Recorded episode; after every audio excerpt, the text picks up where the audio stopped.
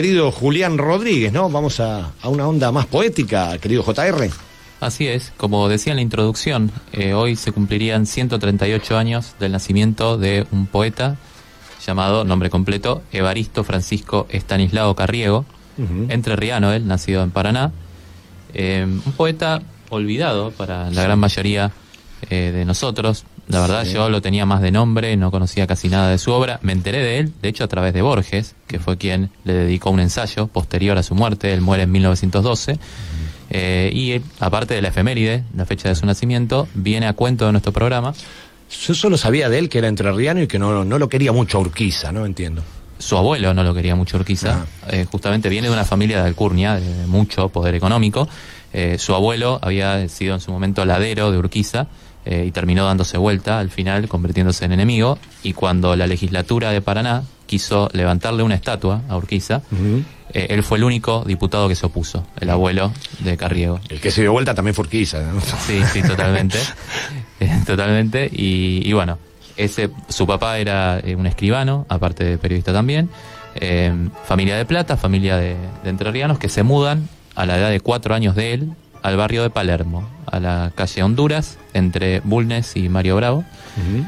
Eh, un barrio que no es el Palermo que conocemos actualmente, era un barrio en formación donde se mezclaban los inmigrantes con la gente que vivía más en los... Era un barrio de, de suburbio, digamos Los malevos. los maleos exactamente, Sí, sí. los compadritos, eh, y era un barrio en formación donde él se crió frecuentando bares, frecuentando cafés, frecuentando las historias y las anécdotas de los mayores, eh, y fue embebiéndose de todas esas historias y así fue que se formó su imaginación, su literatura, en definitiva. Eh, su gusto por la poesía, pero también por los cuentos, por los relatos, todo lo que iba escuchando.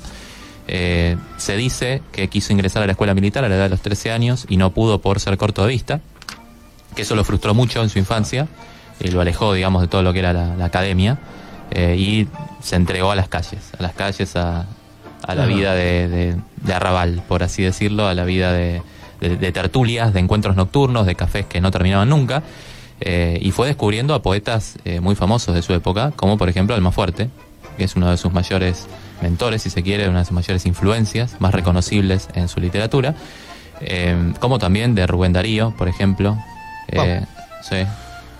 Sí, sí, y bueno, a través de ello fue forjando todo lo que después veríamos en su única obra publicada en vida, pero para esto primero hay que decir que antes de comenzar a escribir poemas, antes de comenzar a publicar, al principio en revistas y en diarios y después lo que va a publicar Misas Herejes, que es su principal obra, él eh, empieza a participar en un diario anarquista de la época llamado La Protesta, eh, y ahí es donde comienza a publicar, aparte de, de sus obras, empieza a hacer reportajes a poetas, a escritores que después iban a ser sus amigos e iban a formar parte como homenajeados de su única obra publicada en vida.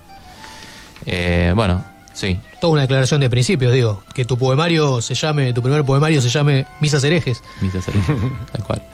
Sí. Excelente nombre. Digo, toda, toda un, un- un flechazo directo a las instituciones eclesiásticas. ¿En qué época? Principio del siglo XX. Principio del siglo XX, exactamente, Digo. principio del siglo XX. Sí, sí. Eso era estar a la altura de- del desacato de la autoridad o estar a la altura. Sí, un provocador el un tipo, provocador, sí. un agente provocador del caos. eh.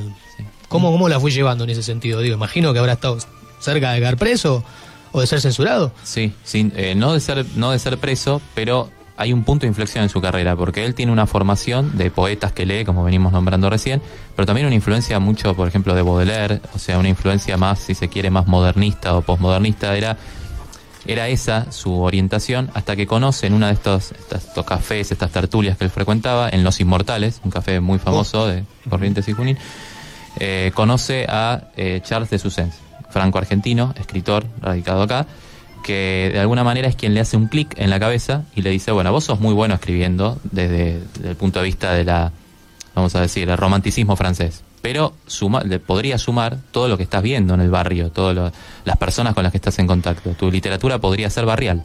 Y eso le prende una lamparita en la cabeza y es ahí, a través de la influencia de Charles Susens y del, del dueño y regenteador de Los Inmortales, que es el que le financia el libro, eh, que se publica Misas Herejes. Y Misas Herejes combina lo mejor de su formación de su formación y de sus influencias, con toda la experiencia que él había adquirido de observar en el barrio y de todo lo que había escuchado en las tertulias y de todo el intercambio. Misas herejes es un desafío, es un desafío a la época, a las convenciones de la época, desde una mirada modernista, postmodernista, que es la de su formación. Ahora, podríamos emparentarlo, no de la poesía, porque no escribió poesía, pero desde, desde la estética, desde ese tono, desde esa búsqueda artística, con más con la escuela de Florida, eh, perdón, más con la de Boedo que con la, que Tal con la- cual, que con la sí. escuela de Florida, ¿no? Sí. Más del palo de art que de un Borges, por ejemplo. Tal cual. A pesar de que Borges Claro. lo, lo adscribe al final, más a los de Boedo. Hay un ensayo de Borges publicado en 1930. Borges era un gran admirador de Carriego eh, y lo reivindica en ese ensayo que publica en 1930. Lo define como un precursor, como un innovador, eh, porque fue el primero que habló desde el lugar del barrio, desde el lugar de los pobres, de los marginados, de las miserias humanas de los suburbios, que era algo que no se retrataba en la poesía de la época. Era una poesía más bien florida, más elevada, si se quiere. Eh, y Más uno- Flo- justamente, más Florida. más Florida, más Florida. Eh, y bueno, y es a través de. Hay que leer su obra, son 160 páginas, misas herejes, y se leen de, un, de corrido en, en una noche.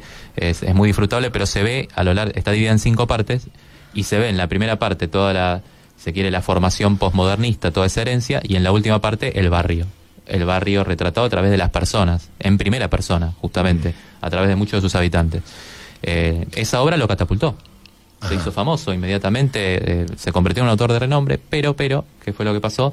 Entró en una especie de pozo depresivo, melancólico, eh, que no pudo superar. Primero murió su padre, después su hermano, eh, y se fue encerrando cada vez más en su casa, en su casa de la calle Honduras.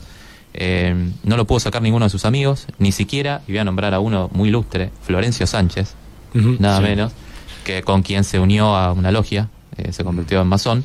Florencio Eh, Sánchez, el autor de Mi hijo el doctor, sí. Exactamente, y, y quien acuñó el término canillitas, además para referirse a los, a los diarieros. Eh, ni siquiera ellos pudieron sacarlo y bueno, poco a poco se fue diluyendo hasta que en 1912, cuatro años después de la publicación de su obra, murió de tuberculosis. Y sus obras póstumas, publicadas después en recopilaciones, en poemarios y demás, pero también en, en relatos cortos, eh, Sí. denotan lo que era un escritor adelantado a su tiempo, pero que tuvo un gran debut y lamentablemente una despedida, digamos, en un ocaso un tanto triste, un tanto melancólico. Oscuro. Un tipo muy reconocido en el ambiente de- del tango, ¿no? Este, está el tango El último organito, que yo lo conocí acá arriba porque lo nombra ahí en su letra, ¿no? Sí, de hecho, El, el verso inconsolable del ciego de Carriego, dice el Sí. tango. Y, y acá recién escuchamos de fondo el tango Alvaristo Carriego, por la orquesta de Don Osvaldo Pugliese. Exactamente. Sí, acá tengo la estrofa. Dice, y allí molerá tangos para que llore el ciego, el ciego inconsolable del verso de Carriego, que fuma, fuma y fuma sentado en el umbral. Esa es la estrofa que todo en realidad el poema es dedicado a él, pero esa es la estrofa donde lo nombra. También hay un tango, hay una milonga, la milonga carrieguera de 1968 de Piazzolla y Ferrer, que es dedicada a él.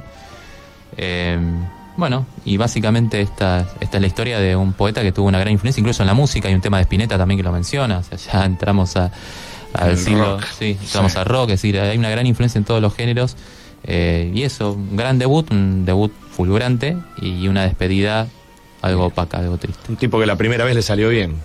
Exactamente, al contrario de lo que veníamos diciendo, una gran primera vez y un final algo triste, algo cansino.